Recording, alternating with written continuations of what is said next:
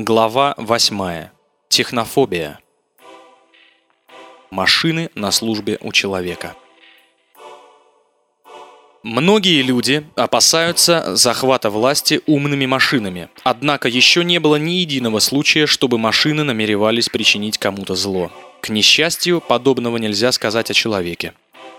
Люди, не машины, используют нервно-паралитический газ и ракеты для разрушения – даже автомобильные аварии и авиакатастрофы в большинстве случаев вызваны человеческой ошибкой, а отнюдь не механическими недостатками.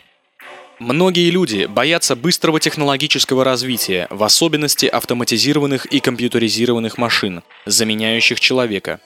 Справедливости ради следует признать, что некоторые из этих страхов оправданы внутри монетарной системы, где быстрый рост производственных технологий требует меньшего числа работников. Некоторые относятся с недоверием к компьютеризации общества и боятся возможных отказов техники. Они обеспокоены тем, что якобы технологии сделают нас похожими на роботов, приведут к однообразию и в результате к потере индивидуальности, свободы выбора и частной жизни. Защищаясь от машин, эти люди не предоставляют свидетельств того, что машины когда-либо обращались против человека сами по себе, кроме как в научной фантастике.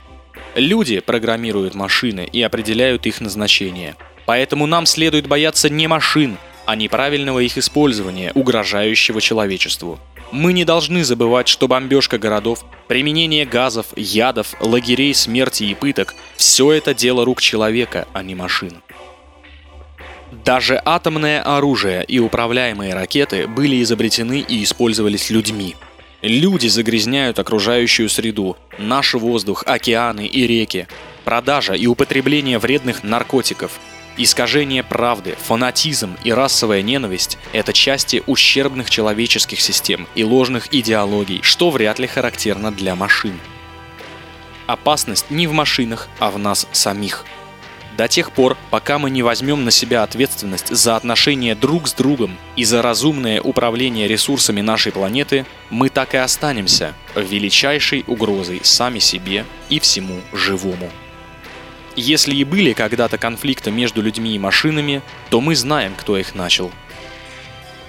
Наука и технологии не создали ни одной из наших проблем – Наши проблемы выросли из человеческого злоупотребления и эксплуатации других людей, окружающей среды и технологий.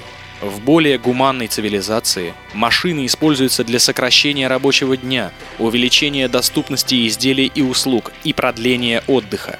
Новые технологии применяются, чтобы поднять уровень жизни для каждого, и исходя из этого, рост внедрения автоматизированных технологий служит на благо людей.